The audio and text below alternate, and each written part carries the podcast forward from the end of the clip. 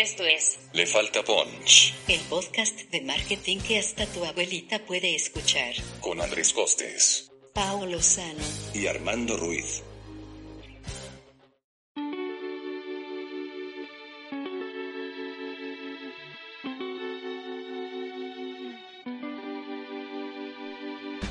Hola, bienvenidos a Le Falta Punch, el podcast de marketing que hasta tu tía puede escuchar.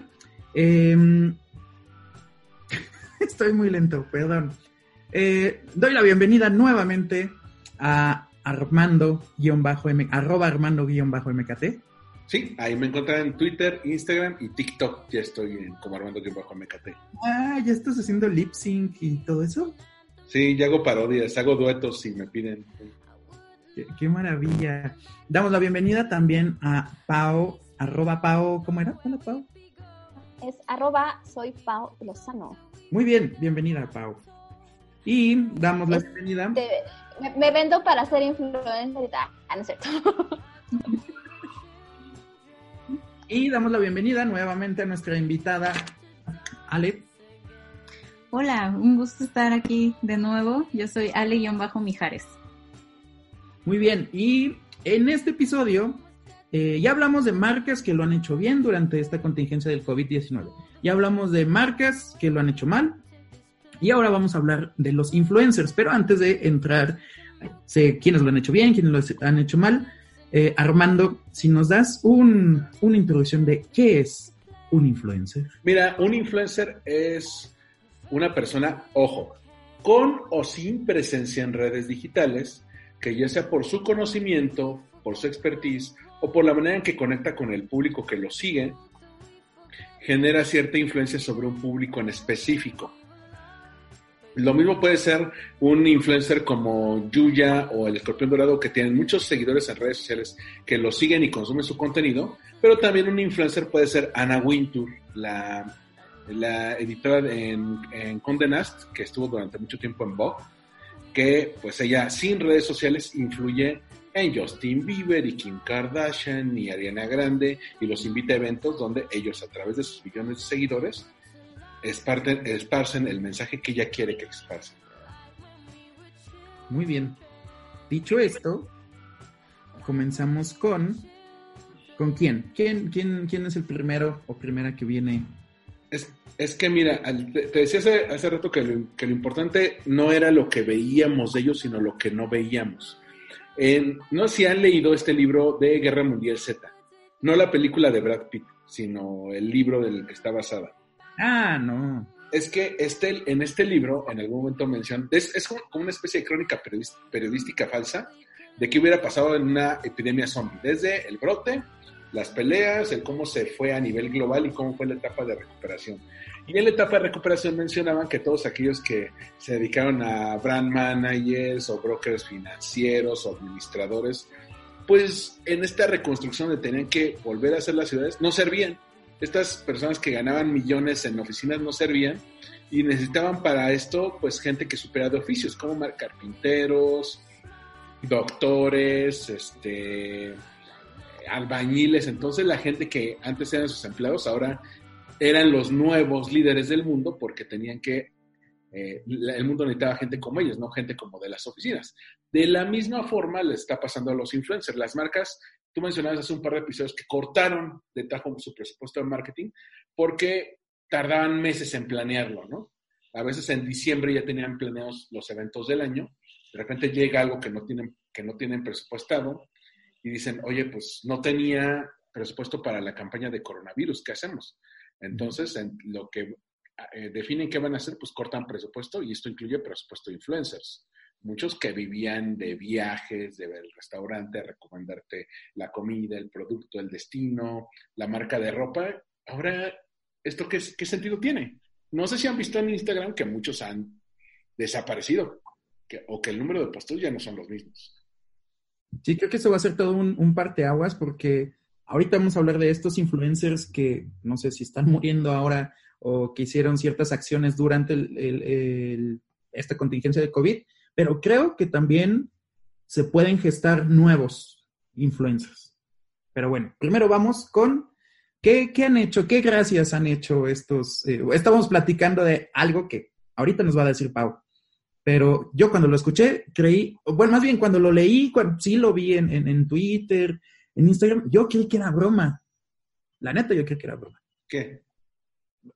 Lo- el, eh, soy un influencer, ayuda al influencer, este, ayuda a nosotros los influencers, Ad- adopta un influencer, ¿no? ¿Cómo se llamó eso que, que, que habían sacado? El de Pues apoyo. sacaron una apoyo en influencer, lo que se basaba como en sus redes sociales, los que podían, este, ponían mensajes de estamos viviendo momentos difíciles, este, nuestras cifras también se han visto mermadas por esta situación, este, o sea, la primera parte no estuvo tan mal porque decía ayúdanos, este, compartiendo nuestras historias, dándonos like y comentando, ¿no? O sea, como para que sigan con ese mismo nivel de engagement que han tenido. Pero ya el colmo fue cuando ya empezaron a así casi casi a hacer un fondeadora para ellos, que eso ya lo sabe más Armando. Ujú, en- bueno, lo que pasa es que los influencers, pues ahora viven de este tipo de, de contenido. Y de repente, imagínate que te cierren la llave cuando tú eres un influencer de viajes. Muchos, no sé si lo han notado, sobre todo en YouTube. de- de- bueno, en Instagram, todos los que hacen lives ahora, ¿no? Que están en sus casas. Ahora voy a hacer live con Franco Escamilla, qué chingón. Ahora voy a hacer el Franco eh, con Sofía Niño de Rivera. O hacen videoblogs de, güey, te invité a mi videoblog durante mucho tiempo y ahora estás en tu casa, hacemos lives como Sofía Niño de Rivera, ¿no? Pero otros, por ejemplo, como Ricardo Farril, que le cobraba a las marcas 250 mil pesos por mencionar en sus stories una, a, a un restaurante, pues ahora se quedó sin restaurantes que promover, mano.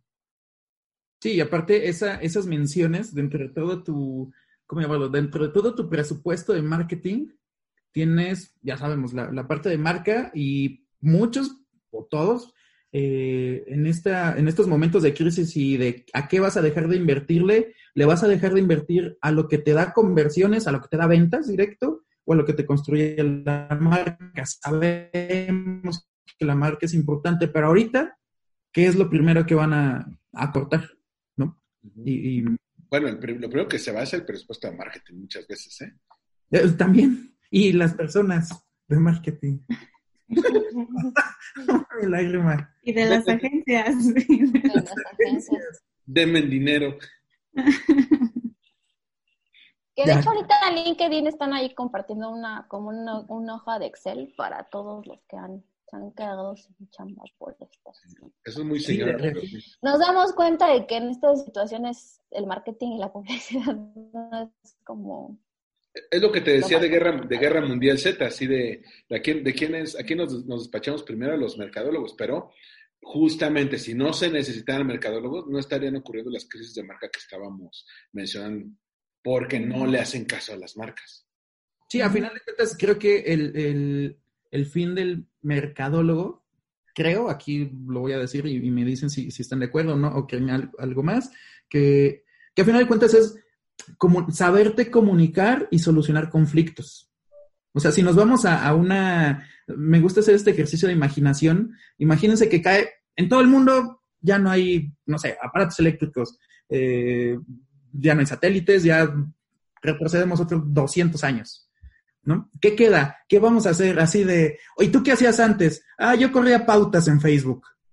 Ok, no así de que a menos de que seas carpintero, eh, vas a poder sobrevivir. Entonces, la profesión que están haciendo, así, tanto nosotros que estamos aquí en, en el podcast como quienes nos estén escuchando, la profesión que estás haciendo, ¿qué significaría hace 200 años?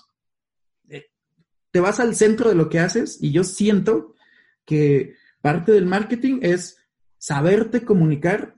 Marketing, estuve más, ha estado más del, lado de contenidos, creatividad, copy. Este, es saberte comunicar, saber decir las cosas, cómo la dices, ¿no? Es, es mucha labor tal vez política, este, resolver conflictos. No sé, creo que hacia ahí eso nos da, no sé, al menos a mí me da mucho sentido de lo que, de lo que hago y saber que es importante. Tal vez las formas cambian, pero el fondo siempre va a ser el mismo. Mira, Yo creo que tomando, ay, perdón, no, Don Paz, adelante, adelante. eh, me gustó lo que dijo este Costes. eh, nunca lo, o sea, no, no lo había analizado hasta ahorita que lo dijo él. Y retomando más o menos eh, el papel del mercadólogo y el publicista y el publirelacionista en estos momentos, o sea, volviéndolo a la época de las aldeas, yo creo que el papel sería ese líder, el, no vamos a decir que somos sacerdotes, pero era esa persona que a veces no sabía ni qué pedo, pero decía, va a llover. Ustedes no se preocupen, vamos a matar a alguien, pero va a llover. Entonces es como esa persona que tiene también un poquito eh, el objetivo de, de, calmar la situación un poco, de ahora sí de apagar las llamas que están ocurriendo, evitar las llamas también, porque tiene que tener una visión previa de que, bueno, si no sembramos, no comemos. Entonces, si no sembramos una buena reputación, o sea, ya estoy ya retornándolo a, nuestra época contemporánea, si no sembramos una buena reputación, pues no nos van a, o sea, no va a tener frutos esta situación. Entonces, eh, en, esos, en estos casos, antes era esa persona líder, eh, en, en, otras civilizaciones, pues era una persona este, anciana, la que por su conocimiento eh, sabía y, aconsejaba, ¿no? O sea, tenían como ese también, esta como de consejeros que decían, no, pues así yo digo que esto, si vamos a la guerra o no vamos a la guerra, y el otro decía, no, espérate, porque acabo de ver en las estrellas que vamos a valer madre y eso, ¿no? Pero también tenían como ciertas cosas que ellos sentían, ¿no? O sea, por ejemplo, los indios norteamericanos hablaban con la tierra y así, decían más o menos lo que ellos sentían por la percepción que sentían del universo. Entonces, en este caso, lo que nos hace a nosotros poder eh, tener algo, a lo mejor una opinión, es obviamente todo ese conocimiento previo por leer, estudiar, conocer, eh, no solamente lo que pasa en México, sino también aprender lo que está sucediendo o sucedió en otras marcas, en, en otras crisis, no solamente enfocarnos en el mercado mexicano, porque cuando pasa aquí es cuando decimos, oye, fíjate que en Indonesia pasó esto y eso. Entonces, creo que también es importante este, no solamente siempre estar pensando en, en, crear el mejor mensaje disruptivo para vender el nuevo producto que es mágico y así, sino también siempre estar como enriqueciéndonos para que en estos momentos poder ofrecer soluciones creativas y positivas para y hasta mensajes a lo mejor no puedo no puedo yo ponerme a vender alcohol cuando antes vendía cerveza pero sí puedo crear un mensaje chingón que le llegue a la gente. Y eso se hace también por medio de pues un bagaje este, pues intelectual, ¿no? O sea, no, no, no va a poder ser el, el, el, hijo de papi que salió de tal universidad y lo pusieron y que nunca ha leído ni siquiera un libro, ¿no? Entonces también eso es importante eh, estar preparados y listos para ser unos profesionales y hacer bien las cosas. Aunque regresando un poco con el tema de los influencers, hay unos que se han mantenido dando la nota y no es necesariamente de la mejor manera, como por ejemplo Mariana Rodríguez, no sé si le suena el nombre. Ay, no, qué ¿Es la Cantú? ¿Es la Cantú? Es la, la, que se casó con este senador. Está ahorita en un súper escándalo porque andaba vendiendo ahorita este caretas y guantes que son solamente para uso quirúrgico y así. y que, y que están este, diciendo, ah, está súper raro porque el domicilio fiscal de los productos es un edificio abandonado. Eh, la descripción del producto en la bolsa es igualita que la que está dando el gobierno, o sea, la, etiqueta china es la misma que está dando el gobierno. Entonces, ¿cómo lo consiguieron ellos? ¿Dónde lo compraron? y, no sé si recuerden que, que hubo un robo en, en, creo que en Oaxaca robaron. No, aunque lo hayan conseguido por, por, la, por, por medios lícitos, este, parece que la impresión que da es que se está aprovechando de la desesperación de la gente para sacar raja y que está usando su papel de influencer para vender eh, cosas de negocio de su papá, pero acuérdense que no es el primer escándalo en coronavirus, acuérdense que primero se casó cuando en Monterrey estaban cerradas las iglesias y segundo salió lo de, ay, ¿qué, ¿qué creen? Y estamos embarazados dos semanas después de casarnos, ay, qué coincidencia. ¿Y qué, quién, otra vez, cómo se llama esa influencer, entre comillas? Mariana, Rodríguez. la podrías recordar porque fue una gran tragedia un día que perdió una chancla en el mar, ah, por ejemplo.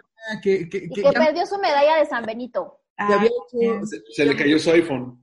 Se hizo viral ese video que decía, a ver, para, para quienes están escuchando y como yo no sé, no se acordaban, eh, eh, aunque no la sigan, por ahí se hizo viral el video donde ella decía, muchas gracias, creo que era un story, ¿no? Algo, algo así, o varios stories, donde ella decía, eh, muchas gracias a todos mis, mis, no sé, mis seguidores que han estado conmigo en este año que fue tan difícil, donde perdí una chancla, donde se me cayó mi iPhone y donde perdí mi San Benito. No, puta, qué pinche tragedia.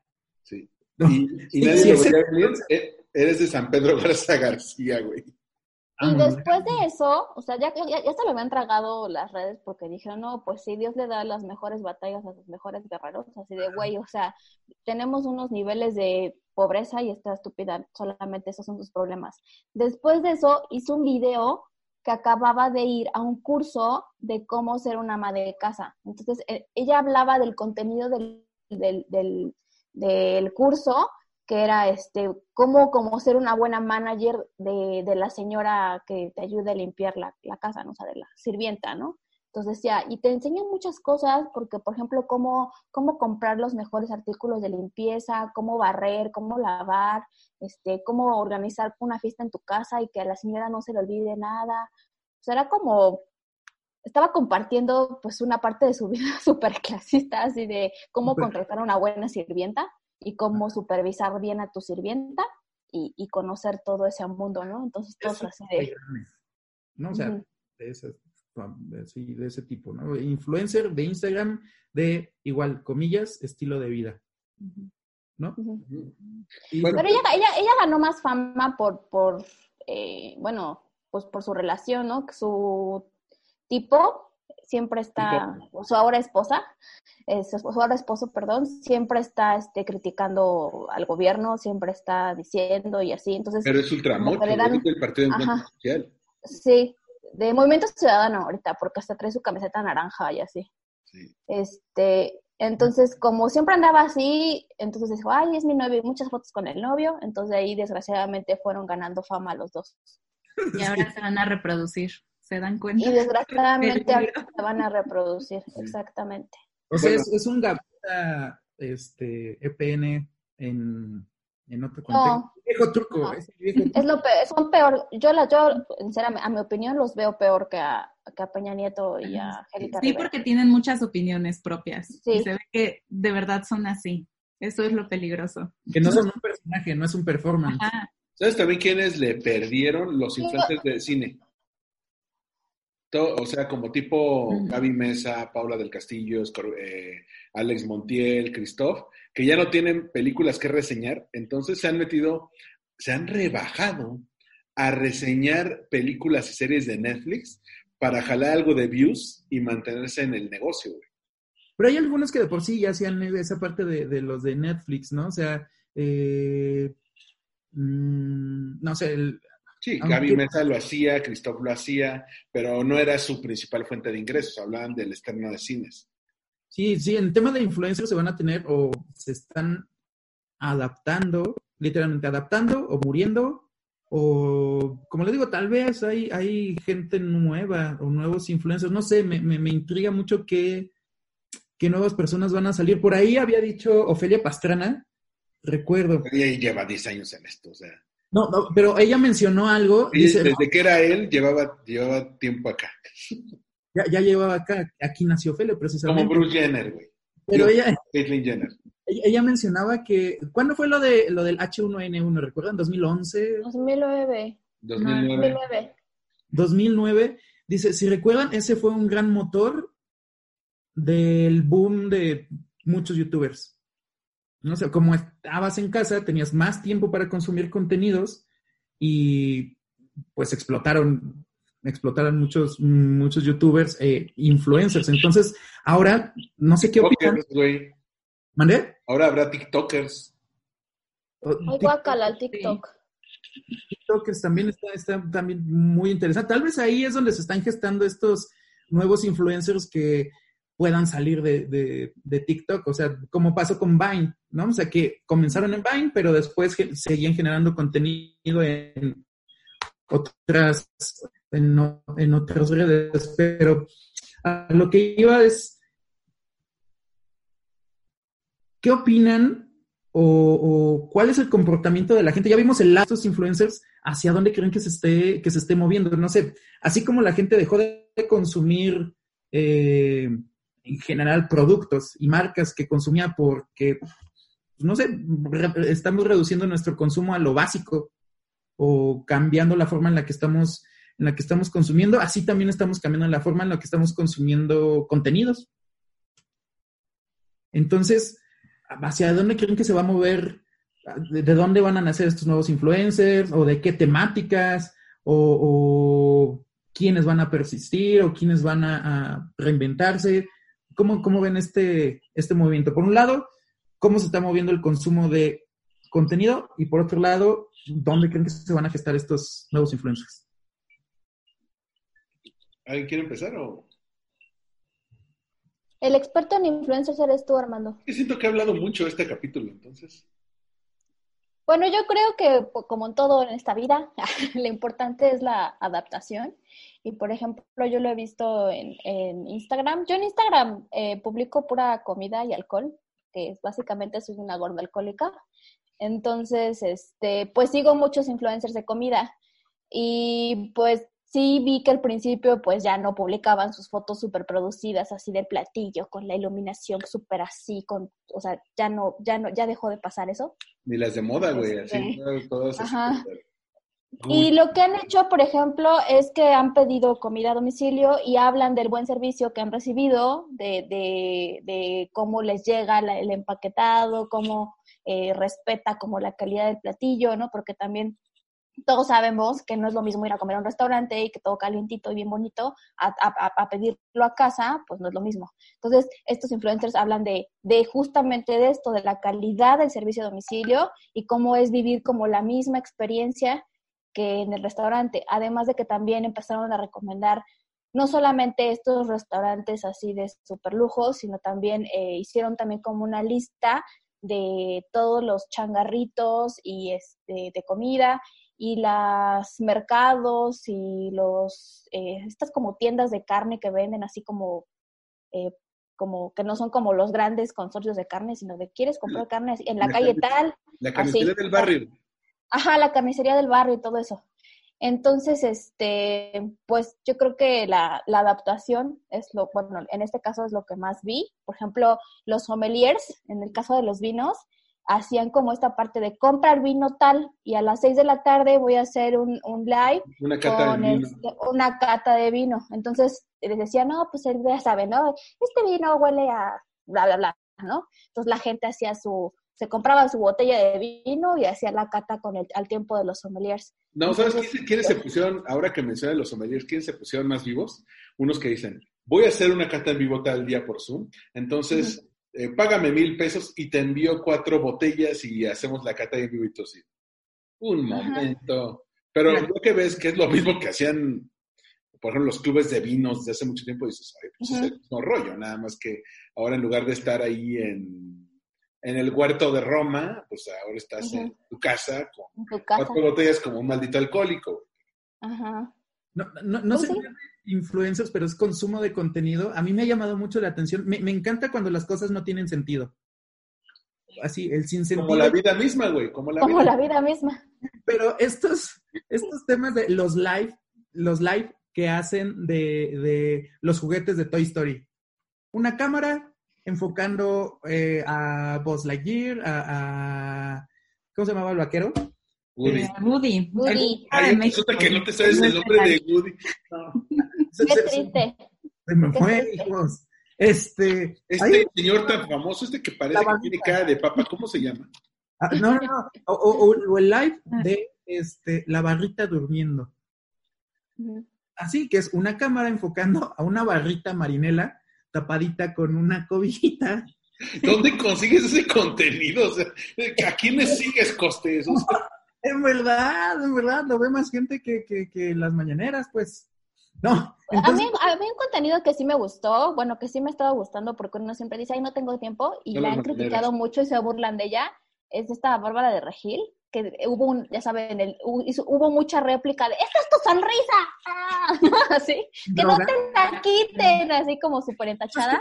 Pero, por ejemplo, a ella, o sea, si bien sí es como de, Bárbara, relájate un chingo, cálmate, y ahora haz una clase de yoga y relájate, es muy coherente con lo que ha venido ella comunicando desde, o sea, desde finales del año pasado. O sea, no es nuevo esta, esta energía que trae y concéntrense en otra cosa, porque ella realmente lo cree. O sea, ella tiene un mensaje de no piensen en lo que está pasando y sonrían y sean buenos y esto es momentáneo y, siempre está como con mensajes positivos. Tachas. También, no, también y cuando pasó esto, pues sí le crees y dices, pues sí, o sea, obviamente ella iba a enclaustrarse en el gimnasio, iba a hacer un chingo de ejercicio y nos iba a incentivar a comer sano y todas esas cosas que evidentemente no estamos haciendo. Creo que es parte como justo de su marca y de lo que nos vende, porque pues esta mujer hace esas clases en vivo, en un auditorio o en algo así, te cobra mil pesos por ir a sudar 50 minutos, ¿no? Entonces, y ahorita ya vende una proteína también. Y también vende una proteína que se acaba muy rápido en Mercado Libre porque yo sí he hecho sus clases. y a cada rato veo que dice, eh, sold out, no sé qué, pero no se preocupe, no sé. Y entonces, ¿cuánto está vendiendo? Que esa proteína también está con 1500 pesos. Es, o sea, creo que funciona bastante bien y es coherente con su imagen, con su marca y con lo que nos quiere vender. A mí, la verdad, a mí la verdad no me cae mal, o sea, no digo, ya cállate, maldita Bárbara, o sea, no se me hace como, o sea, sí digo, qué pedo, está, está media loca y sí está media entachada y eso, pero no es alguien que realmente se me haga como nefasta, como odiosa. cállate, odiosa, o sea, no, o sea, a diferencia, por ejemplo, de lo que intentó hacer Paulina Rubio, que ella sí se veía que andaba como bien cabrón en el crack, o sea, Bárbara es muy coherente con lo, el discurso que ha manejado ella como marca, y en estos momentos sus, sus, seguidores sí se vieron incrementados, porque pues como ella incentiva esto de hazlo en tu casa y así, y pues para mí me parece que lo está haciendo muy bien, porque lo más padre de ella también es que se burla de sí misma, o sea, ella compartía los memes de cómo se estaban burlando de ella la gente, así de, este video me gustó mucho y está así burlándose de la gente. Como Anaí. Su novio, de hecho, puso así duerme Bárbara en una publicación y la pone haciendo una plancha. O sea, como que también es de, bueno, sí, o sea, también yo me río de mí misma y sí me vi muy loca. O sea. Es bastante buen caso de marca, como dicen, muy, muy coherente lo que hace, lo que dice y lo que vende. Y, yo siento que no le hace ningún daño a nadie. O sea, nadie te obliga a hacer ejercicio. Si lo haces chido, si no, o sea, realmente no está propagando mensajes negativos, ni culeros, ni, ni nada. O sea, siento que lo que hace está bien y si quieres lo consumes y si no, pues, ¿Saben, también que, es el elemento muy importante en esto de Bárbara de Regil? Que da algo.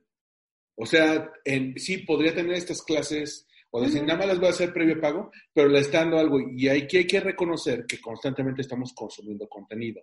Entonces, ahí estamos diferenciando. Aquellos que están viviendo del contenido, que constantemente nos dan algo, y aquellos que solamente viven de decir que están promoviendo algo, que hay un chingo de influencers así.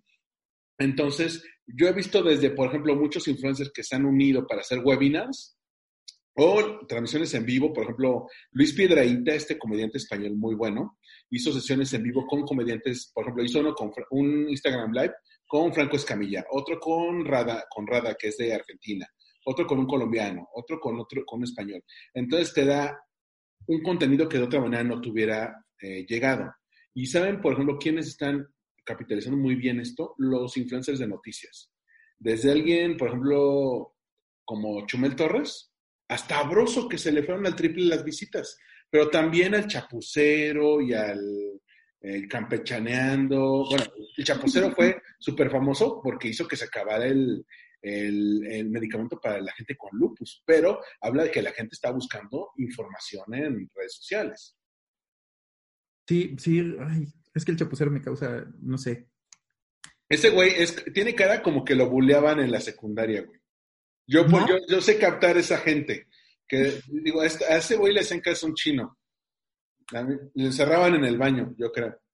Y por eso están nefastos, sí. Lo que mencionaban ahorita de, de, Anaí, yo creo que también algo hay, algo hay escondido, porque ella misma dijo que ese video tan horrible de sus enchiladas asquerosas es que ya era un video viejo y que alguien lo sacó y lo subió a la red y la actitud que ella tomó fue también de risa, de que, ay, sí, me la volé. Y de hecho a Sofía, niño de Rivera, la, le dijo, cállate, te mando unas enchiladas y así, ¿no? Frijoladas. Este, así, perdón, y frijoladas. Ay, es que no sabía ni qué eran esas cosas.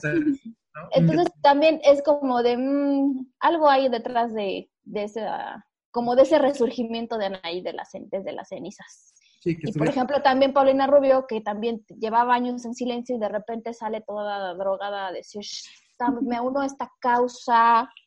Y es como, what the fuck, pero yo, o sea, se lo enseñé a mi novio y le dije, ¿qué es esto? ¿Qué, quién es ella? ¿No? O sea, finalmente está dando de qué hablar.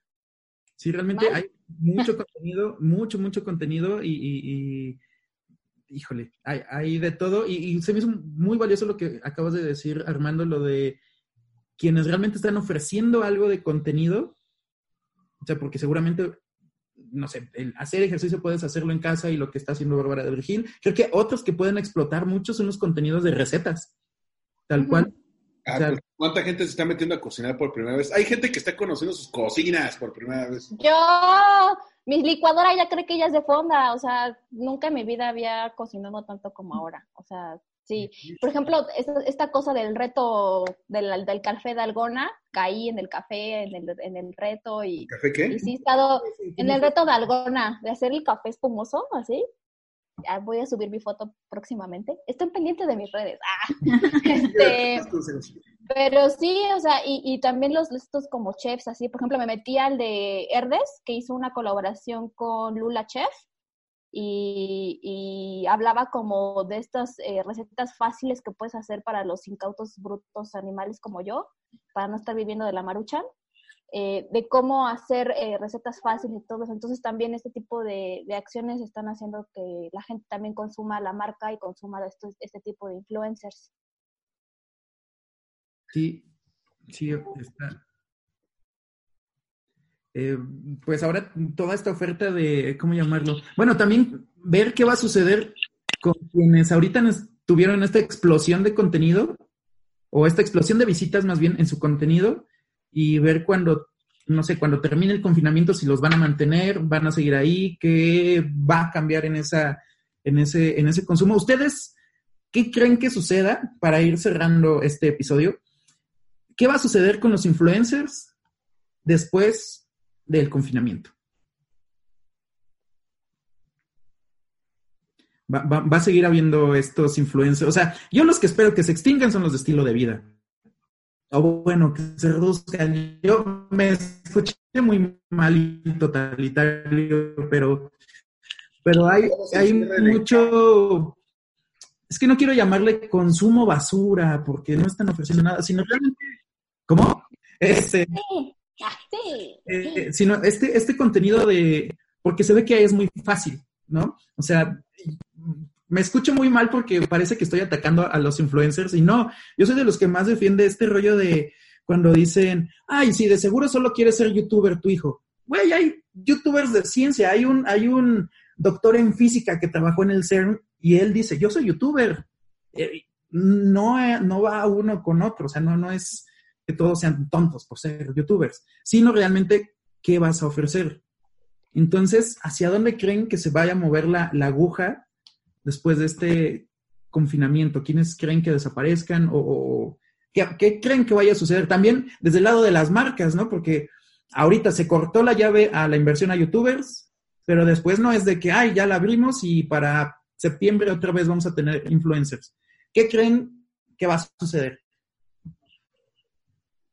Pues yo creo que, por ejemplo, algunos youtubers en este momento están haciendo precisamente esta parte de los contenidos y cuando se vuelva a abrir la llave, pues van a tener ganancias. Por ejemplo, en el caso de Bárbara de Regil, eh, sus clases, o sea, ella pone a las seis, voy a dar una clase y es gratis, o sea, tú te conectas y haces la clase en tu, en tu casa. Pero posteriormente va a haber una clase masiva en el World Trade Center donde te va a cobrar los mil pesos que decía Alejandra. O sea, está haciendo un, un warm-up, ¿no? Un calentamiento de lo que se viene cuando ya con todo este público cautivo que tuvo en sus grabaciones, que va a pagar por vivir la experiencia en, en vivo en un lugar, ¿no? Esa es como la primera parte que, que muchos, eh, creo, youtubers están haciendo. Es, bueno, estoy haciendo todos estos contenidos para que cuando todo se restablezca, pues eh, las marcas me, me den este como todo el, el, presupuesto que se tenía destinado y yo también seguir como con esta, porque por ejemplo Bárbara de Regir nada más hacía como uno cada cuatro meses. Yo creo que cuando esto se restablezca va a estar haciendo diario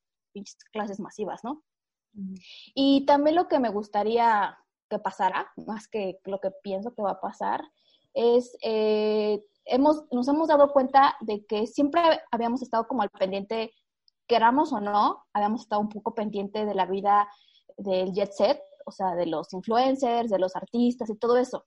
Me da mucho gusto, la verdad, cuando se hizo esta canción de Imagina, de los personajes de Hollywood, todo el mundo dijo, shut up, bitch, porque dijo, estamos en un momento muy cabrón y tú estás cantando una canción, imagina no posesiones como si estás en una mansión en Beverly Hills con tu piscina y tu jardín enorme cuando yo estoy en un departamento de dos por dos.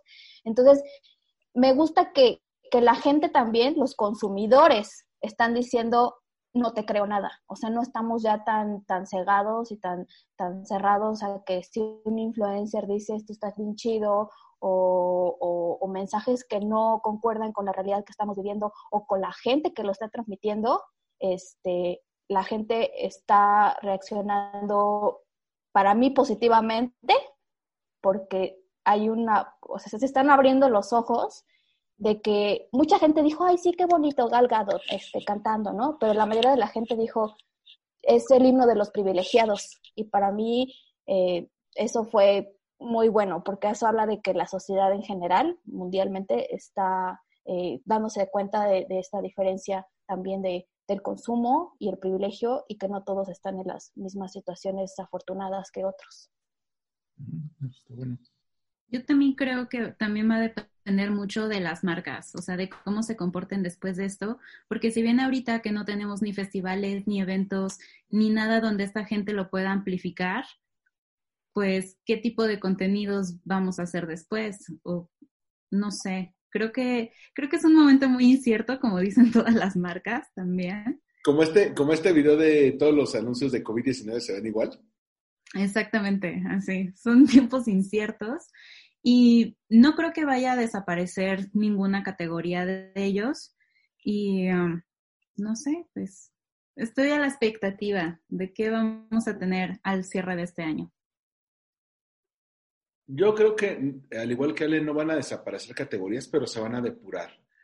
Eh, lo que estamos viendo en este momento es quiénes son de valor para sus, eh, para sus públicos. Y si son de valor para sus públicos, son de valor para las marcas.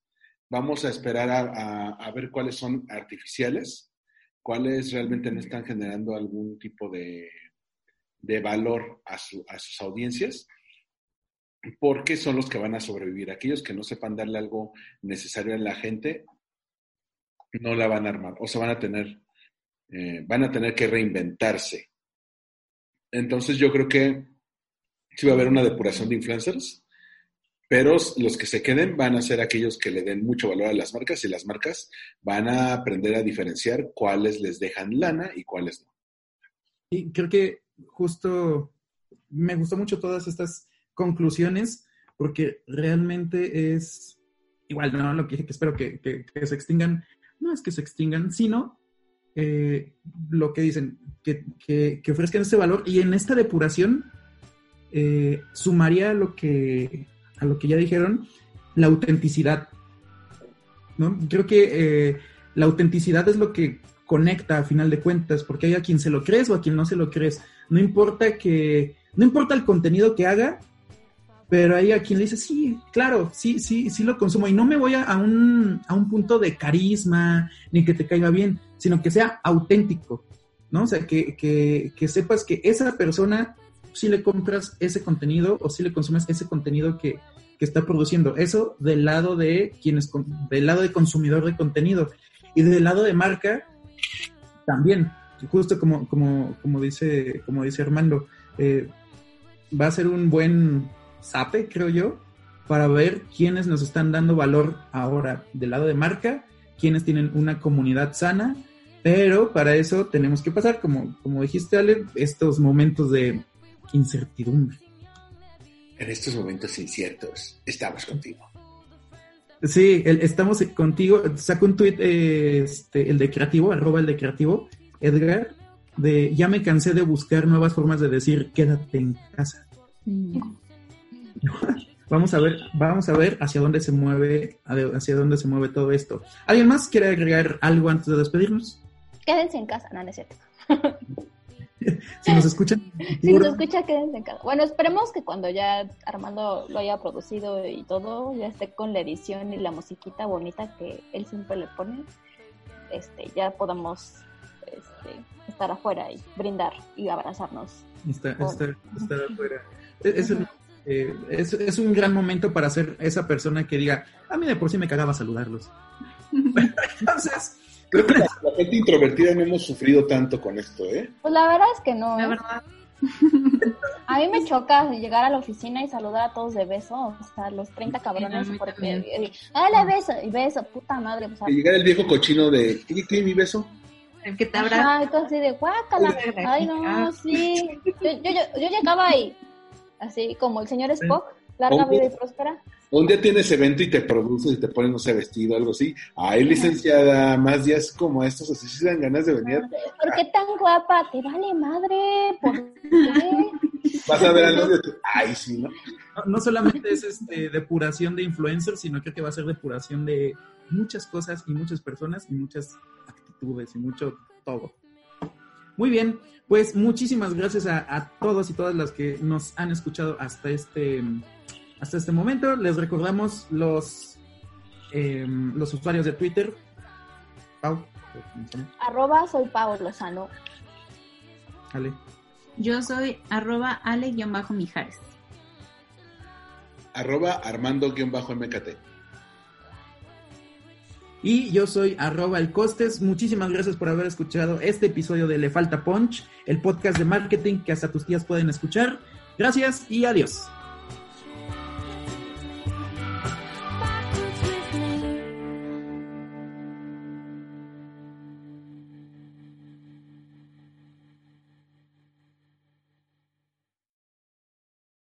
Gracias por escuchar Le Falta Punch. Marketing a nivel de calle. Síguenos en redes sociales como El Costes. Soy Paula Zano. Y Armando MKT. Una producción de Oluini This Blog.